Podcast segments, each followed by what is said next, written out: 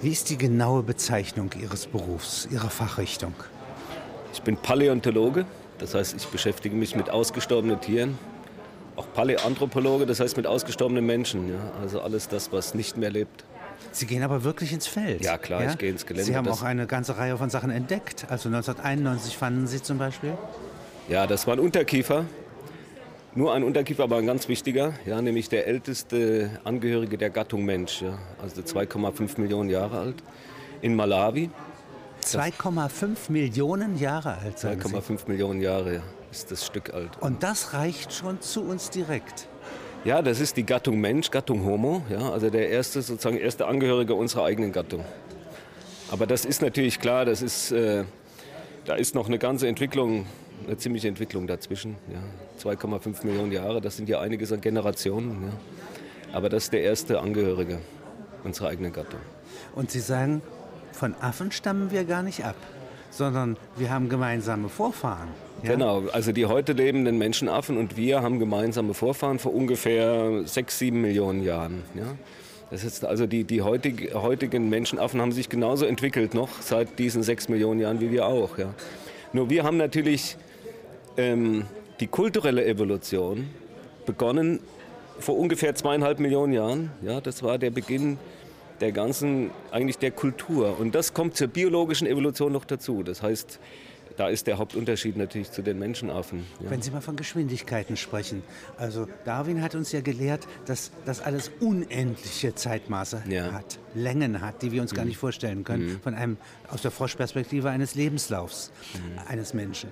Aber wenn Sie mir mal sagen, nimmt äh, die Evolution und ihre Beschleunigung in der Kultur dann zu? Die biologische Evolution geht sehr langsam. Ja? Das ist von Generation. Die nimmt auch nicht zu. Nee, die nimmt nicht zu, sondern da wird ja die Information über die Gene weitergegeben. Das heißt von Generation zu Generation.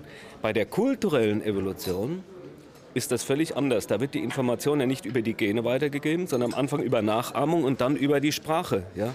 Das heißt, dort ähm, gibt es einen, einen viel schnelleren Informationstransport und man man sieht, dass die ersten Steinwerkzeuge, also die ersten sozusagen, wenn man so will, Betriebssysteme, ja, vor zweieinhalb Millionen Jahren, die waren fast eine Million Jahre lang völlig unverändert. Ja, das heißt, da ist die, die kulturelle Entwicklung ganz langsam gegangen. Ja.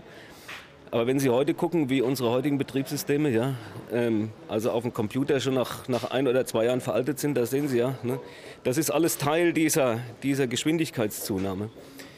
Wobei klar ist, dass der Beginn dieser kulturellen Entwicklung ähm, vor 2,5 Millionen Jahren, das, das war auch der Beginn der externen Informationsspeicherung. Ja? Das heißt also, da wurde zum ersten Mal ja Information außerhalb vom Gehirn gespeichert, denn die Art und Weise, wie die Steinwerkzeuge behauen sind, ja, sagt etwas darüber aus, wofür sie benutzbar sind. Ja. Das heißt also letztendlich Bücher ja, oder auch heute äh, Computer und so weiter, das geht alles eigentlich auf diesen Beginn zurück, wo... Das heißt, die Werkzeuge sind die ersten Bücher? Ja? Wenn Sie so wollen, ja, das ist zum und ersten Mal... wahrscheinlich entsprechen diesen Werkzeugen auch schon Erzählungen dass man sich gegenseitig Erfahrungen mitteilt. Erfahrungen und ja und vor allem auch nicht Beruhigungen, nur, ja. Ja, und das Kleid, in das sich einer mit Märchen ja, kleidet. Zum Beispiel. Ja, damit Aber das aushält. Mhm. Ja? Und das ist eben auch das erste Mal, dass nun ähm, man sich unabhängig macht von der Umwelt. Ja? Das muss man ganz klar sehen.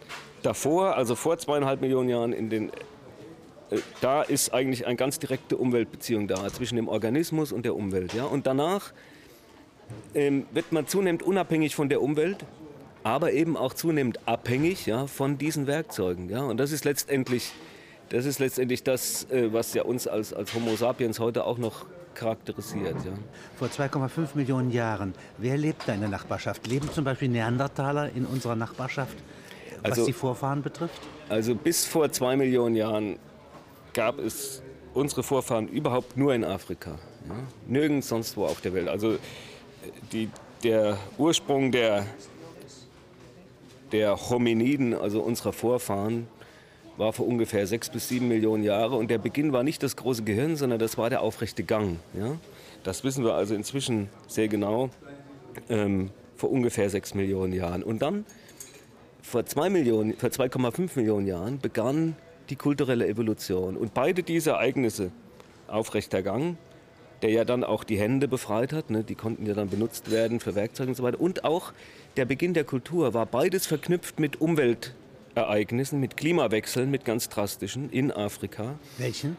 Also vor sieben Millionen Jahren ähm, ist, es, ist der tropische Regenwald, der in Afrika bis ganz an die Ostküste ging ursprünglich, ja, sehr stark zurückgegangen auf das Gebiet, wo er heute ist, ja, in, in Zentralafrika. Und dadurch ist ein, ein Gebiet entstanden mit aufgelockertem Regenwald, ja, wo nun also unsere Vorfahren eben nicht mehr gehangelt sind, ja, sondern eben auf zwei Beinen zwischen diesen Bäumen. An Flüssen entlang äh, oder so? Zum Beispiel, ja. ja. Ähm, auf zwei Beinen äh, den, so die Zwischengebiete zwischen den Bäumen überwunden haben. Denn sie haben nach wie vor auf den Bäumen geschlafen, ja, denn das war ja also eine sehr gefährliche Umwelt.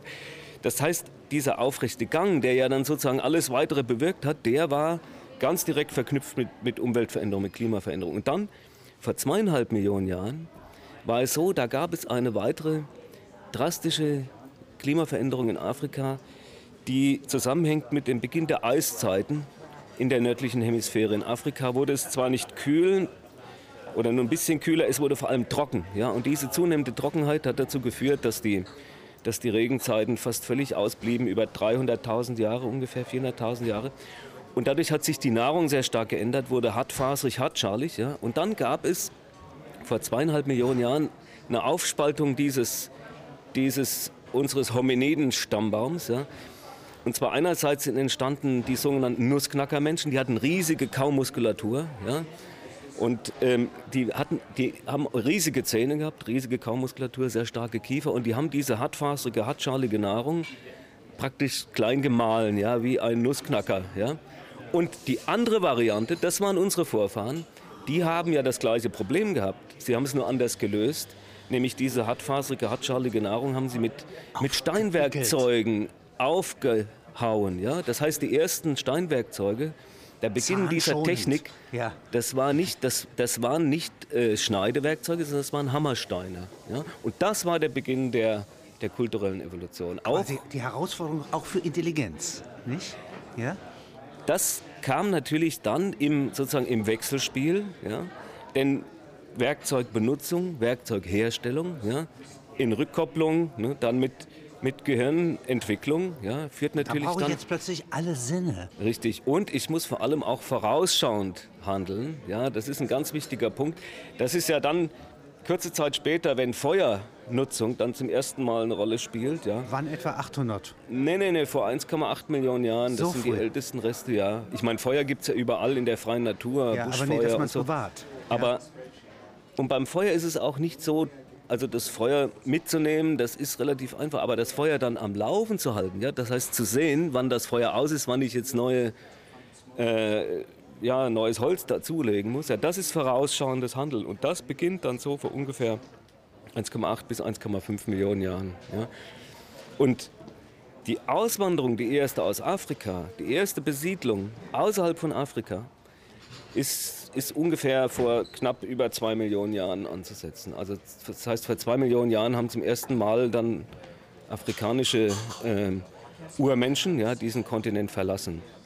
Wobei das aber muss man sich. Nein, nein, das, also das war nicht, also das kann man sich nicht so vorstellen, dass die auf Wanderschaft gegangen sind, sondern das war praktisch eine langsame Ausbreitung. Ja? Wenn Sie sich vorstellen, fünf Kilometer pro Generation vielleicht. Ja. So langsam geht das? Ja gut, das geht halt, jede Generation siedelt ein bisschen weiter. Das ist also keine Wanderung, das ist eigentlich der falsche Begriff, ist im Grunde eine Ausbreitung. Ja? Wenn Sie sich jetzt vorstellen, also nach Südostasien, das waren ja die ersten Ausbreitungen 10.000 Kilometer, ähm, 5 Kilometer pro Generation, brauchen Sie 2000 Generationen. Ähm, jede Generation 20 Jahre, das sind 40.000 Jahre. Das ist im Grunde geologisch gesehen ist das nichts. Ja. Nein. Aber für das Menschenleben ist es natürlich Klar, eine Menge. Natürlich. und die Erzählungen, die jetzt mhm. notwendig sind, um Erfahrungen zu erhalten, mhm. um das Gefühl der Sicherheit auf dem Planeten mhm. zu erhalten. Man hat ja noch ein inneres Feuerchen. Ja, ja. Äh, das ist das, was man aus Afrika mitgeholt hat. Ja, aus den frühen Erlebnissen. Genau, aber muss man ja mitführen. Ja, natürlich. Jahren. Das heißt also diese Erinnerung. Genau, und die Tradierung auch von, von äh, Erfahrungen und, und so. Das, das ist ja das, was dann letztendlich auch erst beginnt. Ja? Das ist eigentlich das, was sich dann zunehmend auch ausweitet. Ja? Ähm, wobei man sagen muss, ähm, die erste Besiedlung von Europa, von Zentraleuropa, die war viel später. Ja? Denn zu dem Zeitpunkt, als nun zum ersten Mal Südostasien besiedelt wurde, da war in, in, in Europa ja Eiszeit. Ja, da konnte hier gar nicht gesiedelt werden. Nur am, am südlichen Rand von Europa, also in Südspanien, gibt es Funde, die 1,6 Millionen Jahre alt sind. In Georgien vor 1,7 Millionen Jahren. Also so dieser Südrand Europas war da schon besiedelt. Aber Zentraleuropa, also unser Raum hier, wurde erst vor ungefähr 800.000 Jahren dann zum ersten Mal besiedelt. Ja, von also auch von Frühmenschen, die auch aus Afrika eingewandert sind. Also äh, das waren aber noch nicht die Neandertaler. Die Neandertaler, die entwickeln sich dann als sozusagen als geografische Variante in Europa aus diesen ersten afrikanischen Einwanderern vor ungefähr 800.000 Jahren. Und zwar auch natürlich in den Eiszeiten. Das heißt, die waren ja sehr gedrungen, hatten also die Neandertaler hatten auch sehr starke Knochen und so weiter. Das war alles sozusagen Anpassung an die Eiszeit. Das ist stärkere Knochen, ja, also die sind schwerer. Dickere, ja? dickere, dickere und äh, kompaktere, ja. ja. Deswegen haben die Neandertaler auch ein größeres Gehirn übrigens als wir, ein absolut größeres. Absolut größeres, absolut größer, das bedeutet nicht, dass es mehr Schaltungen hat. Mm, ja? Nein, denn relativ gesehen ist es nicht größer, also relativ zur Körpermasse. Und das ist immer das, was man eigentlich betrachten muss. Ja? Ähm, also die, das Verhältnis von Körpermasse zu, zu Gehirn. Ja. Das ist also bei uns günstiger als bei den Neandertalern, aber absolut gesehen haben die Neandertaler ein größeres Gehirn. Ja. Sie beschreiben einmal, dass das Ohr aus dem Unterkiefer von Reptilien entsteht. Das heißt, die kauen, fressen damit, ja, und womit die gefressen haben, ja, ja, ja äh, also, das wird jetzt unser. Es gibt, ja, es gibt immer wieder Entwicklungen in der Evolutionsgeschichte, die dann später ja, für etwas ganz anderes Also ein Recycling-System ja. erster genau. Güte. Das heißt, was sich einmal bewährt hat, wird für etwas ganz anderes hergenommen und bewährt sich dort auch. Wenn es konstruktiv Sinn macht, ja. ja. Das ist Aber ja, ist ja sehr entlegen. Also hier so ein Unterkiefer eines Reptils, ja. Also Nicht? das ist ganz einfach. Die, die, wenn Sie mal ein Krokodil anschauen, ja, das legt seinen Unterkiefer auf den Boden, ja. Warum? Weil da Schall übertragen wird, und zwar Bodenschall. Ja? Aha. Das heißt, der Bodenschall, der wird über den Unterkiefer ins Ohr übertragen. So, da haben Sie doch schon letztendlich dieses Kiefergelenk ja, als Schallübertragung. So, bei uns wird ja kein Bodenschall übertragen, sondern Luftschall, was den Vorteil hat, dass man sozusagen auf, also dass man Richtungshören hat. Dafür ist aber dann dieses Kiefergelenk viel zu dick. Ja, Luftschall braucht ja kleine, kleine Knöchelchen. Das heißt, schwuppdiwupp schon ist erklärbar, warum nun dieses Kiefergelenk eben ganz klein wird ja, und sozusagen Schall überträgt. Ohne jeden Plan, nur weil es sich bewährt. Durch Selektion. Also gewissermaßen langsam äh, über die Generation, eine Unzahl von Generationen, entwickelt sich das ja zum Mittelohr. Ja, das dauert natürlich ungefähr 150 Millionen Jahre, diese Entwicklung. Ja. Wir können die aber sehr gut nachvollziehen in den, in den Fossilien. Denn wir haben ja dieses Kiefergelenk der Reptilien sitzt bei uns im Mittelohr. Ja. Aber wo ist unser Kiefergelenk? Wir haben ja auch eins. Das ist nämlich ein sogenanntes sekundäres Kiefergelenk. Das heißt, ein Knochen, der ursprünglich schon da war, das dentale, das zahntragende Teil, das wird einfach größer und bildet ein neues Kiefergelenk. Das heißt, es gibt jetzt das primäre Kiefergelenk der Reptilien, das sitzt jetzt im Mittelohr bei uns, ja, und es gibt das sekundäre Kiefergelenk, mit dem wir kauen. So, und jetzt gibt es in der Tat Fossilien, sind in Südafrika gefunden worden und in Südamerika ungefähr 230 Millionen Jahre alt oder 200 Millionen Jahre alt. Die haben beides. Die haben sowohl ein primäres Kiefergelenk als auch ein sekundäres. Ja? Was funktioniert? Und wenn wir bei uns selber in der Ontogenese, also in der Individualentwicklung, also in den ersten drei Schwangerschaftsmonaten, wenn wir da angucken, was da passiert, selbst bei, beim Menschen, da wird dieses sogenannte primäre Kiefergelenk ausgebildet. Ja? Nochmal erzeugt. Natürlich, also das, das wird in der Ontogenese ausgebildet. Und es gibt eine Tiergruppe bei Säugetieren, die benutzen tatsächlich dieses spätere Mittelohr zum Kauen das sind, oder zum Bewegen. Das sind nämlich die Beuteltiere. Denn die werden ja nach 14 Tagen völlig unreif schon geboren. Ja? Wenn also beim bei den echten Säugetieren, also bei uns gerade die Einnistung des Eis in die Uterusschleimhaut stattfindet, da werden die schon geboren. Das heißt, da haben die ja noch gar kein sekundäres Kiefergelenk. Und da müssen die ja kauen. Ne? Die gehen ja an die Zitze der Mutter und, oder saugen vielmehr. Ja?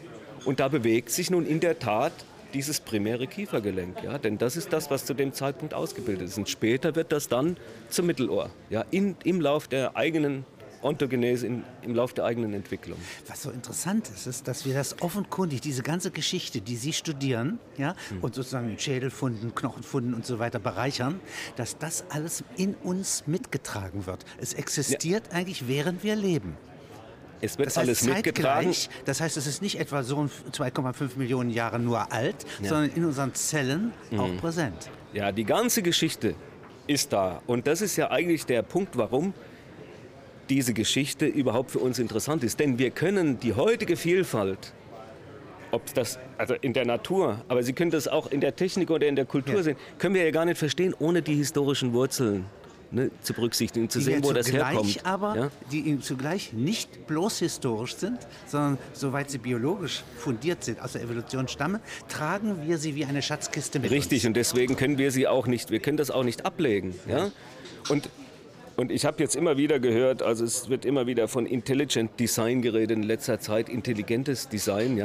Da kann ich nur sagen, das, das ist natürlich überhaupt nicht intelligent, das Design, was wir in uns haben. Denn Sie sehen ja allein schon darauf, dass die, also die, die Speiseröhre und die Luftröhre, ja, die sitzen ja sozusagen falsch rum auf dem Körper. Ja, da gibt es ja hinten eine, eine Überschneidung, ja, deswegen verschlucken wir uns ja auch. Ne? Denn denn das passt ja nicht zusammen. Ja? Und das, also das ist ja nicht intelligent, dieses Design. Das beschreiben Sie noch mal genauer. Also, also folgendes. Die Luftröhre ja, müsste eigentlich hinten sein. Die müsste hinten sitzen, ja, ja. um den Anschluss an die Lunge zu haben. Und so, die Speiseröhre müsste vorne, müsste vorne sitzen. Ja. Aber dummerweise ist es so, dass das ja in unserem Körper andersrum ist. Das heißt, wenn das jetzt intelligentes Design wäre, hätte niemand jemals das so designt. Ja? Denn das ist eben gerade nicht die Folge von einem intelligenten Design, sondern das ist die Folge von einer evolutiven Entwicklung. Denn ursprünglich war dieser Rachenraum und der Nasenraum, ja, das war alles eins. Ja? Das war ein, ein Raum. Ja? Dass da dann später irgendwann ne, hier so eine Trennung eingebaut wurde, das war sozusagen der Versuch, ne, äh, Nahrungsaufnahme und Atmung zu trennen. Das so hat man 1945 in der Not ja, die Wohnungen ja, mit Öfen wieder versieht, ja, die gar nicht dafür gedacht sind. Villen mit Zentralheizung werden äh, äh, an der Fensteröffnung ja, ja, ja. Rauch, also Schornsteine und so weiter. Und dieses so wie da gebaut wurde, improvisiert in der Not. Ja, ja natürlich. Und, und zwar aufbauend auf Vorhandenes. Ja? Man kann ja, ich meine, in der Technik kann man vielleicht eine Maschine anhalten und umbauen. Ja? Hm. Aber in der Biologie geht das ja nicht, also in der Natur geht das nicht. Sie können ja nicht irgendwas anhalten und einfach umkonstruieren. Das Eine muss ja ständig funktionieren. Ja. ja, ja und, und das ist eigentlich das Wesen von Evolution, dass man, dass, dass eben etwas nur aufgebaut wird auf etwas, was schon existiert. Ja, man kann es nicht grundlegend umbauen. Ja. Wenn Sie jetzt mal das Kauen, den Biss und das Kauen mir analysieren. Also ein Beutegreifer hat ja genau wie andere Säugetiere auch verschiedene Funktionen, ja, in den, vor allem in den, in den äh, Mahlzähnen. Ja. Wenn Sie sich jetzt mal ein Krokodil angucken, ist er letztendlich auch ein Beutegreifer. Ja. ja das kann da, auch nur klappen. Das schnappt zu und hält die Beute fest, fertig. Ja. Da wird nichts gekaut. Ja. ja. Bei Säugetieren gibt es diese, da werden diese Zähne ja, im Laufe der Zeit umgebaut. Ne? Nämlich aus, einer, äh, aus einem Höcker werden drei, ja, die dann auch nicht nebeneinander sitzen, sondern in die Breite gezogen sind. Ja? Und dann vom Oberkiefer ja, werden die auch in die Breite gezogen und können dann sozusagen eine Mahlfunktion ausüben. Ja? Das, ist die, das ist die Grundkonstruktion von einem Säugetierzahn. Und das ist vor ungefähr 200 Millionen Jahren bereits passiert. Ja? Und dann ähm, wird das Gebiss differenziert in Schneidezähne, in Eckzähne und in Mahlzähne. So, und die Mahlzähne, die haben sich dann bei den verschiedenen Säugetiergruppen also bei den Malmern, spezialisiert. Ja, den Pflanzenfressern ja, anders. Genau. Ja. Bei den Elefanten, die haben lauter solche ähm, Schmelzlamellen, ja, wo also die, die Nahrung klein ge, oder die, die Pflanzennahrung klein gerieben wird. Und die Beutegreifer, die haben nun ähm, spezielle Höcker ausgebildet, zum Beispiel mit Schneidekanten, ja, um Fleisch zu schneiden. Nicht? Ja? ja? Ja, unregelmäßig, aber genau aufeinander angepasst vom Ober- und vom Unterkiefer. Ja? Also Ober- und Unterkiefer muss zusammenpassen. Ja?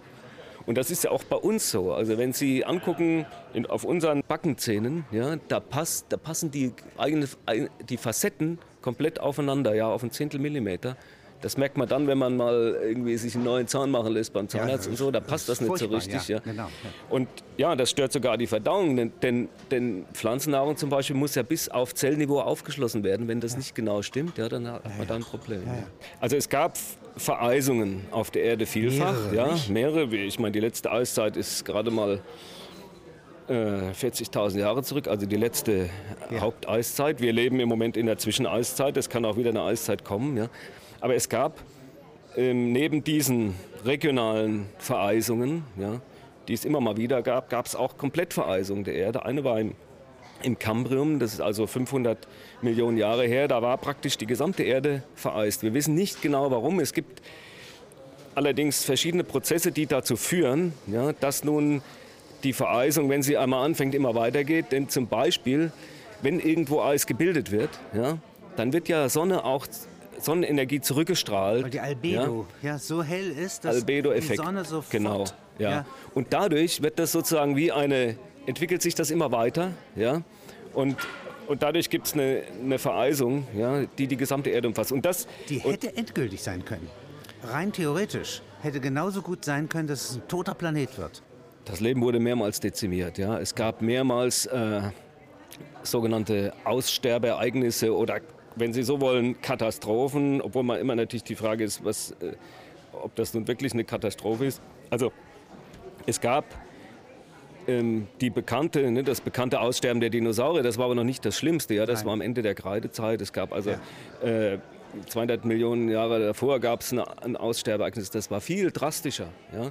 Und, und also ich will das aber nicht so singulär stehen lassen, sondern es gibt diese diese Ereignisse, ja, dass also Leben nun einfach komplett verschwindet an manchen Stellen auf der Welt und dadurch eben auch ähm, anderes Leben möglich wird. Ja, dadurch, dadurch entsteht auch etwas Neues. Ja. Das heißt also, diese Entwicklungen, ja, die gehen zyklisch. Ja. Das ist auch der Grund, warum wir überhaupt ähm, sozusagen diese, diese Schichten voneinander unterscheiden können. Denn meistens ist das ja auch gekoppelt an entsprechende Ablagerungsräume. Ja.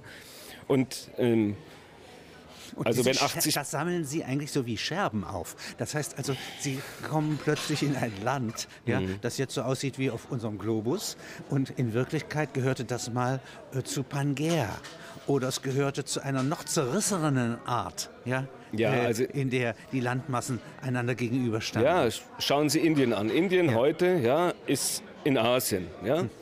Vor 200 Millionen Jahren war Indien Teil ähm, von Afrika, ja, beziehungsweise von dieser gesamten Landmasse, wo Afrika dazugehört, ja, Gondwana-Land. Ja, das war ein riesengroßer Kontinent, da gehörte Indien dazu, Afrika, Australien, Südamerika, Antarktis und, und das ist dann aufgebrochen. Ja, und, und Indien ja, ist sozusagen hochgedriftet, also nach Norden gedriftet, ist gegen Asien geknallt, muss man fast sagen, also im geologischen Sinne, das sind 5 cm pro Jahr und dadurch sich, hat sich das Himalaya-Gebirge aufgefaltet. Ja? Das heißt also auch die Gebirgsbildung ist damit verknüpft. Aber, aber es gibt dann natürlich ähm, Lebewesen, ja, die sozusagen dann sich auch, wo man sieht, wie die Verbreitung gewesen ist, die ursprüngliche, dazu gehören zum Beispiel die Dinosaurier, waren weltweit verbreitet. Ja. Aber heute kann man nicht mehr nachvollziehen, wie die von Südamerika nach Afrika hätten kommen sollen. Ja. Dazu muss man die ursprüngliche Landverteilung kennen. Die Tethys ist ja sozusagen ein weltumspannendes Meer ursprünglich mal. Ja. Geht ganz rum. Geht ganz rum und wird dann aber sozusagen durch, ähm, durch äh, Kontinentalverschiebung immer weiter eingeengt. Ja bis sie so klein wird wie das Mittelmeer. Genau, und heute ist es sozusagen, der Rest davon ist das Mittelmeer. Aber das Mittelmeer ist noch sehr tief im Osten, ja, im Ostteil, ja, die Alttethys sozusagen. Ja, ja, vor. Alexandria, sagen wir mal, vor Beirut. Ja, ja und ist vor allem... extrem tief und alt. Tief und alt und vor allem stoßen da auch Platten aneinander, ja, deswegen gibt es natürlich da auch Erdbeben in der Gegend, ja, das hat äh, dass vor, naja, vor ungefähr 20 Millionen Jahren war ja Afrika mal komplett an Europa. Ja? Dran, da gab es auch eine Verbindung, ne? verschiedene Verbindungen, also einen Faunenaustausch gab es da regelrecht. Ja? Das heißt also zum Beispiel die Pferde, ja?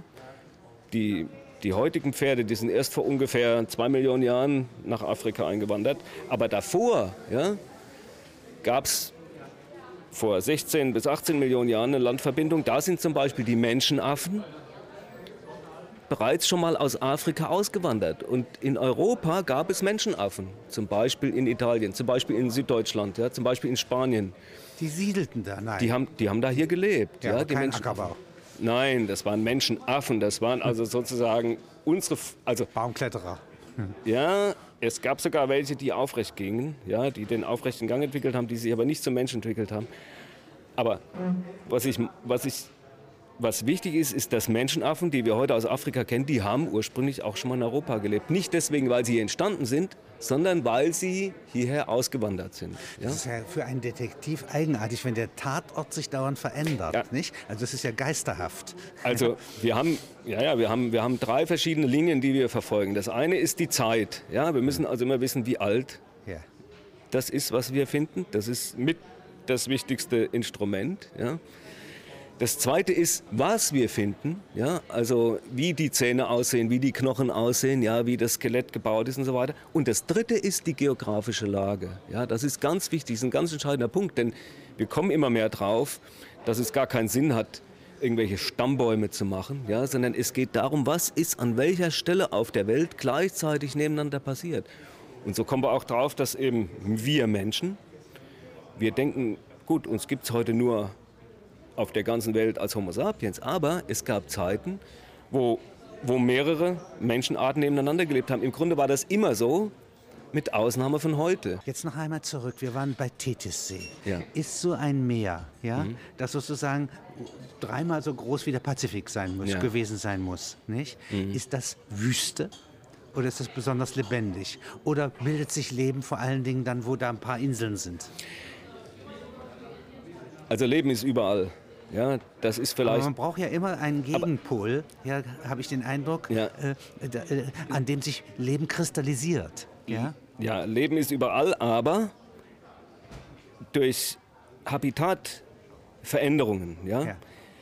Ähm, gibt es Trennungen in den, äh, in den ähm, auch in den Arten. Ja? Das hat immer etwas mit dem Lebensraum zu tun. Das heißt, man braucht einen, irgendwo einen abgeschlossenen Lebensraum, ja, der eben anders ist als sozusagen der Rest drumherum. Und der entlässt ja? dann seine Kinder nicht? und eine Innovation. Und, ja? ja? und da bilden sich dann auch neue Arten aus. Der, der Lebensraum muss aber re irgendwie relativ klein sein. Also der kann nicht den ganzen Pazifik umfassen, kann auch nicht die ganze Welt umfassen. Das ist übrigens der Grund, warum wir Menschen uns auch anatomisch nicht mehr verändern werden. Ja, denn es gibt bei uns keine, keine kleinräumige Abgliederung, ja, eine geografische Separation. Ja. Die braucht man aber, um neue Arten hervorzubringen. Ja? Und das ist zum Beispiel bei Inseln der Fall. Ja? Das ist äh, aber zum Beispiel auch ähm, am Rande des tropischen Regenwalds der Fall gewesen, wo der aufrechte Gang entstanden am ist. Am Rändern von Flüssen. Ja? Das ist also bei Flüssen. Alles, ja. wo sozusagen eine Membran ist, an die sich etwas ankristallisieren kann, jetzt aber räumlich gedacht. Ja, ja? das ist eine, sozusagen ein Lebensraum, also das Beispiel Membran würde ich nicht unbedingt jetzt für den Zusammenhang nehmen, sondern es ist ein Raum, ja, in dem eine Vermischung der Gene möglich ist. Ja, und Sie brauchen ja immer sozusagen wie im Laboratorium ein Gefäß, ein Reagenzglas Richtig. sozusagen. Und Sie brauchen diesen Raum und die Gene, die dürfen auch nicht zu weit verstreut sein. Ja, das ist ja das Problem, oder nicht das Problem, aber die Situation am heutigen Menschen. Sie haben Genfluss von, ne, von Südamerika nach Japan, von Hamburg nach Kapstadt. Ja, das heißt also, Sie kriegen sozusagen diese Genveränderung nicht mehr nicht mehr zusammen in einem Ort, ja, sondern das heißt also etwas so Verrücktes wie der Rassismus, ja, äh, dass ich von Lebensborn ausgehend, ja, mhm. nicht eine nordische Rasse züchten würde, tausend Jahre lang nutzt da nicht viel, aber in zehntausend Jahren ich rede von einer verrückten Idee. Ja? ja. Das würde eine Variation wieder ermöglichen. Also 10.000 reicht da nicht, aber Nein. sagen wir mal 500.000 Jahre. 500.000 Jahre. Aber, aber, das, aber, das, na, aber das, das, das muss aber wirklich also eine komplette genetische äh, Abgrenzung sein. Und das, das, das geht bei Homo sapiens geht, überhaupt geht gar nicht. Das ging ja. dann, wenn wir ja. vielleicht 2000, 3000 Menschen irgendwo auf einen anderen Planeten schicken würden. Ja, dann, dann würde das vielleicht gehen. Aber, ja. aber ansonsten ähm, ist eine genetische Abgrenzung durch kein politisches oder soziales oder sonstiges System, glaube ich, äh, hinzukriegen. Über 500.000 Jahre. Nee. Nein. Ja. Könnte aber natürlich auf der Erde auch passieren. Also durch ich meine, es könnte natürlich sein, dass sich hier unsere Umwelt so drastisch verändert, ja, was, was weiß ich, Radioaktivität ja. oder irgendwas oder anderes oder auch ja, natürliche Umweltveränderungen, dass, dass sozusagen hier auch äh, räumliche Trennung passiert, ja, wobei wir als Kulturwesen ja nun angefangen haben, unsere Umwelt sozusagen künstlich stabil zu halten, ja. Aber wenn wir das nicht mehr länger machen können durch irgendeinen Grund, dann verändert Aber sich vielleicht auch biologisch Inseln, was. Mhm. Randzonen, ja äh, Flachmeere, mhm. Shelfs, ja. das sind sozusagen die Treibhäuser, ja, ja, in denen sich mhm. etwas entwickelt. Und zwar etwas schneller als in der Wüste des Ganzen. Ja, genau. Äh, nehmen Sie mal Pangea. Ja? Das ist ja der Zeitpunkt, wann etwa? 200 hm, Mil Na, Millionen. Pangea etwa. ist 206 Millionen. Ne, Pangea ist ungefähr 300 Millionen. 300 Millionen. Ja. Und Pangea, da rücken alle Kontinente ja, sehr atypisch von uns gesehen, mhm. ja, zusammen zu einer Art Riesengebilde, ja. sodass die Landmassen sozusagen sortiert sind gegen die gegen, Wassermassen. Gegen die Wassermassen, aber es gibt... Und das ist eigentlich für Vielfalt auch kein günstiges Rezept. Nein, für Vielfalt brauchen Sie immer mosaikartige Strukturen. Aber es gibt ja. auch natürlich auf diesem Kontinent Pangea, ja, gibt es natürlich schon auch unterschiedliche Lebensräume. Ja. Und aber am Anfang ne, haben sie natürlich durchaus sozusagen erstmal die Besiedlung eigentlich des Kontinents. Ja, das geht ja auch langsam. Ja, das sind dann auch praktisch die Randgebiete von dem Kontinent, von dem aus dann ja, die ersten Pflanzen, die ersten Insekten und so weiter dann den Kontinent besiedeln. Und das sind aber immer sozusagen, das geht immer sukzessiv. Das geht nicht auf einen Schlag, sondern Nein. das geht sozusagen über über diese Randzonen Und lokal, hinweg. also das heißt, lokal, die, ja. es bildet sich doch in dieser Großmasse ja, in dieser Planwirtschaft, wenn Sie so wollen, ja. ja bilden sich doch lokale Zentren. Ja, ja und, und, in denen entwickelt sich was. Und ohne die lokalen Zentren wird es auch nicht funktionieren. Das ist interessant, dass mhm. Vielfalt sozusagen eine Grundbedingung ist. Ja? Vielfalt und Abschlussfähigkeit. Das heißt, Form Aber und Inhalt muss immer gleichzeitig vorkommen. So könnte man es doch nennen. Genau, das Form und Gefäß, Funktion. Ja. Form mhm. und Funktion. Also mhm. reine biologische Masse. Ja? Mhm. Also wenn man sozusagen so eine Ursuppe zusammenkocht. Ja? Nicht, mhm. das kann nicht Leben werden ja, wenigstens kann es sich nicht steigern. Also das bleiben Moleküle, ja, ja und sie müssen erst einen engeren, äh, ein Gefäß schaffen, es ja, auftragen aber, irgendwo. Ja, das, das ist ja unsere Situation heute noch. Wir können ja sozusagen virtuell ein, ein Computernetz bilden, wir können auch denken und so weiter, aber ohne unsere Hülle ja, können, sind wir nicht lebensfähig. Das heißt mit anderen Worten, das ist die Frage des Individuums, ja. ja die da schon vor, äh, vor Milliarden von Jahren übrigens statt, also vor zwei Milliarden, vor über zwei Milliarden Jahren gab es die ersten Individuen. Ja? Das heißt, das waren. Und das gilt für einen Menschen, aber es gilt für die einzelne Zelle des Menschen auch. Es gilt für die einzelne Zelle, es, gibt, es gilt für jeden Organismus und es gilt auch für die Einzelteile eines Organismus. Ohne Abgrenzung, wenn Sie so genau. wollen, ohne Eigentum, ja? Genau. entwickelt sich das nicht. Richtig. Sie brauchen eine Abgrenzung und das ist ganz wichtig ähm, für. Also für Leben insgesamt. Ja? Anders könnte Leben nicht entstanden sein. Und diese Abgrenzung, die, wenn die garantiert ist, ja, dann kann Wagemut entstehen, sodass also eine Stammzelle zum Auge wird, zur mhm. Augenzelle, die ja. ja. offenkundig anders aussieht als eine Darmzelle und ja, was anderes kann. Ja, ja, aber sie brauchen, also die Differenzierung dieser Zellen, das ist ja dann sozusagen etwas, was, was später kommt, ja, aber sozusagen die, die Grundstruktur einer Zelle, ja, nämlich eine Membran zu haben, also ja. eine, eine Hülle zu haben, ja, einen Abschluss zu haben gegenüber der Umgebung, ja, das ist eines der Grundprinzipien von Leben überhaupt. Da haben Sie beschrieben, ganz früh, ja, mhm. und nachgemacht in einem Laboratorium eines russischen Wissenschaftlers, mhm. ja, äh, wie die erste Membran entstanden sein mag oder eine frühe Membran. Beschreiben Sie die mal. Also wenn, wenn man im Grunde genommen muss man, oder man kann ein Experiment machen, ja, ja. wenn man also... Oparin heißt der Mann, glaube ich. Oparin, ja. Genau. Oparin. Genau. Wenn man also zum Beispiel Fett ja, in Wasser schmeißt, ja, dann allein, da, da, es gibt ja eine, sozusagen, es gibt ja die Abgrenzung, ja, die, die, da, die dann praktisch diese Fettaugen erzeugen. Ja.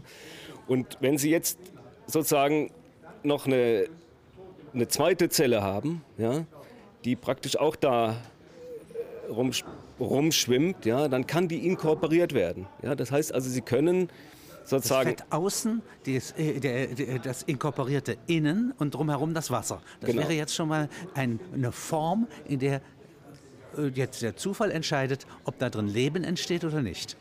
Ja, und jetzt kommt es natürlich auf die, auf die Bestandteile an, ja, die da sozusagen noch. Das ist ja sehr extrem klein, sind. was Sie hier schildern. Das ist nanoskopisch groß zunächst, nicht? Ja, aber es ist sozusagen ein, ein funktionierendes Element, Element. Und das jetzt, am schwersten zu finden ist für Sie. Ja, wir können das überhaupt nicht finden. Nicht wir können das überhaupt nicht finden. Das aber ist was, bestimmt vergangen. Aber was, nee, was wir finden können, ja, ist, es gibt Gesteine, in, in, zum Beispiel in Südafrika, ja, da sind ganz kleine, ja, mikroskopisch kleine ähm, Kohlenstoffreste drin. Ja, und es könnte sein, dass das Reste sind der ersten Zellen. Ja wir können es als nichts anderes interpretieren. Ja? Wobei man sagen muss, dass natürlich eine Zelle, ähm, so wie wir sie heute verstehen, ähm, nicht nur sozusagen eine Membran hat, sondern dass in dieser Zelle zum Beispiel auch noch Mitochondrien drin sind, also die Kraftwerke der Zelle.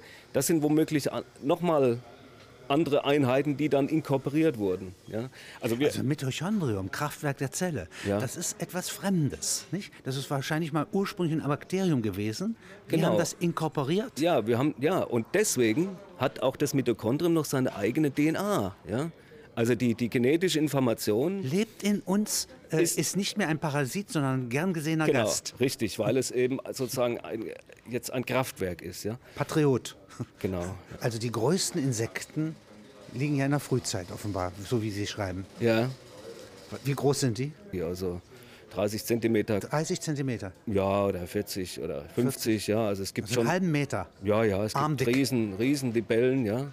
Es gibt also die im, im das waren aber nicht die ersten Insekten, ja, sondern also die waren zum Beispiel zur Zeit ähm, des Carbons, also in, in, den Carbonwäldern, ja, das sind ja die Wälder, wo also nun äh, die, die, die Kohle entstanden ist. Ja, genau. Die, die, die Steinkohle, ja, ja, die wir ja hier abbauen, das sind ja ehemalige Wälder. Ja? ja.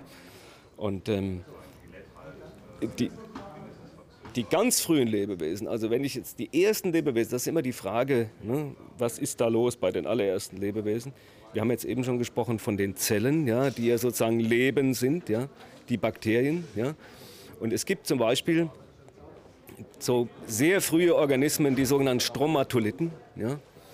Das ist also auch schon vor, vor über äh, zwei Milliarden Jahren. Das sind Blau-Grün-Algen. Ja die also dann solche Matten Zwei Milliarden, bilden. das heißt Zwei Milliarden, Halbzeit ja. der Erde ungefähr. Also 4,5 Milliarden Jahre, äh, äh, Milliarden Jahre ist die Erde alt, genau. etwa. Ja, da, ja? die Erde. Die, ja. Zur Hälfte der Zeit gibt es schon nachts. Lebewesen. Ja, aber das ist ja dann, hat ja schon mal erst mal 2 Milliarden Jahre gedauert. Da gibt es die ersten Zellen und dann auch die ersten Algen, blau-grün Algen, die dann Algenmatten bilden. Ja?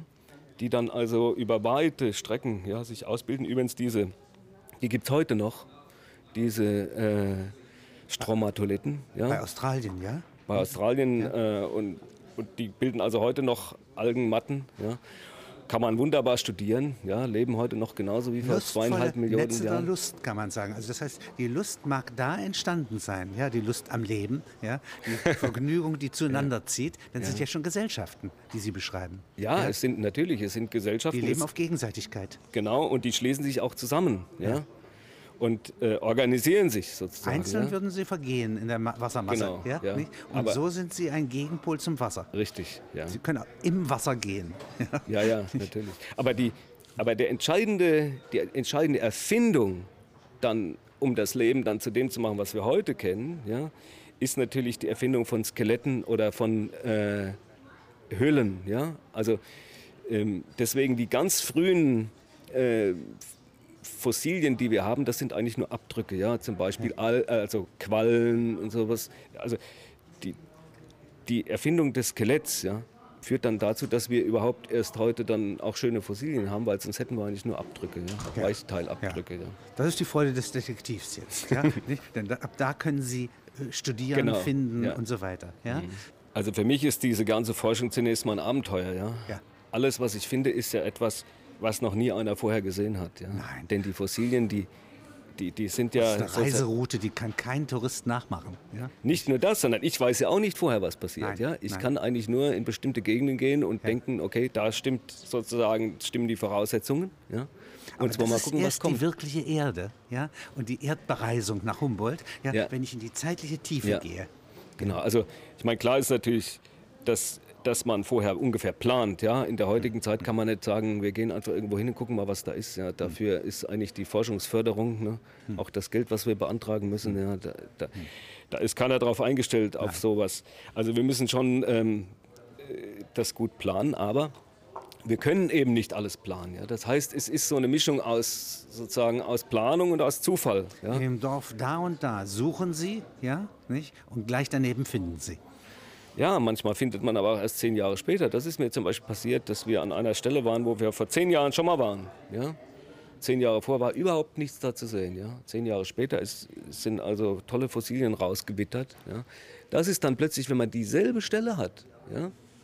Und man merkt, dass man also zehn Jahre vorher drüber gelaufen ist und da war noch fünf Zentimeter oder zehn Zentimeter Sediment drüber. Ja. ja dann überlegt man sich, hätte man jetzt da graben sollen. Ja? ja? Aber man weiß ja nicht, wo man graben soll. Man kann nicht einfach irgendwo ein großes Loch graben. Das heißt also, Schatzgräber wir nicht, brauchen, ja. ja, aber wir brauchen einfach eine langfristige, also die Langfristigkeit ja, dieser Sie Forschung. Sie haben schon sozusagen äh, in Ihrem Beruf sowas, äh, dass Sie, äh, Sie haben keine Wünschelrouten, aber Sie haben bestimmte Kenntnisse, wo man wahrscheinlich was finden kann, ja, weil Sie ja die Erdgeschichte kennen ja, ja und die Bedingungen, an denen etwas entsteht. Ja, und dann könnten Sie eigentlich wie ein Schatzsucher, wenn Sie unabhängig, wenn Sie beliebige Mittel hätten, einen Mäzen hätten mhm. und nicht den Staat, ja. ja. dann könnten Sie eigentlich als Schatzsucher losziehen. Das können wir machen, finden. ja. Und so teuer wäre es auch ehrlich gesagt gar nicht. Also hm. es ist, die hm. Forschung, die wir machen, ist wesentlich billiger als, als Großgeräteforschung. Ja. Ah, ja. Aber äh, trotzdem finden wir wahrscheinlich gerade, weil es eigentlich relativ wenig kostet. Was war das Schönste, was Sie gefunden haben? Ihr Liebling? Na, also mein, mein Lieblingsfund war am Lake äh, Turkana in äh, Kenia. Ja. Was ist das ähm, für ein See? Ist der groß? Ist der klein? Blau? Das ist der ehemalige Rudolfsee. Der, ist, der hieß früher mal Rudolfsee, heißt jetzt Turkana-See. Das ist ein sehr natronhaltiger See. Da sind sehr viele Krokodile drin. Ja. Also die sitzen alle so am, am Seeufer. Ja. Wenn man da näher kommt, rennen die alle ins Wasser. Und, ähm, Scheue Tiere. Ja, aber nur dann, wenn sie, nur dann, wenn sie außerhalb des Wassers sind. Dann sind sie scheu. Aber wenn sie im Wasser sind, dann sind sie die gefährlichsten Tiere, die es überhaupt gibt. Ja. Ähm, also Krokodile sind die einzigen Tiere, die wirklich einen Plan machen. Ja? Wie kann ich diesen Menschen kriegen? Ja? Also mit Krokodilen sollte man nicht spaßen. Jedenfalls am Rande dieses Sees ja, ähm, habe ich also habe ich geschaut, was da so rumliegt und habe eine Schnecke, eine fossile Schnecke gefunden, die eigentlich sehr untypisch war für diese Gegend. Ja. Habe die aufgehoben denke, naja, fossile Schnecke und beim und will sie gerade wieder hinlegen, ja, und dann ist direkt daneben, neben dieser liegt ein Hominidenzahn. Ja. Also interessanterweise habe ich nur nicht den Hominidenzahn aufgehoben, ja, sondern zuerst die Schnecke. Aber die hat ja? sie wie durch Gottes Finger Richtig, geführt. Genau. Ja? Ja. Und der Hominidenzahn, was hatte der für eine Mitteilung? Na gut, das ist ein Zahn von einem Vormenschen, Australopithecus anamensis, ja, ungefähr 4,3 Millionen Jahre alt. Ja. 4,3, also 4,3 Millionen der Urzeit, ja. Aus der also Vorzeit, Vorzeit, der Urmenschen, ja. ja. Also aus der Zeit der Vormenschen. Ja. Das sind also die, die bereits aufrecht gegangen sind. Ja.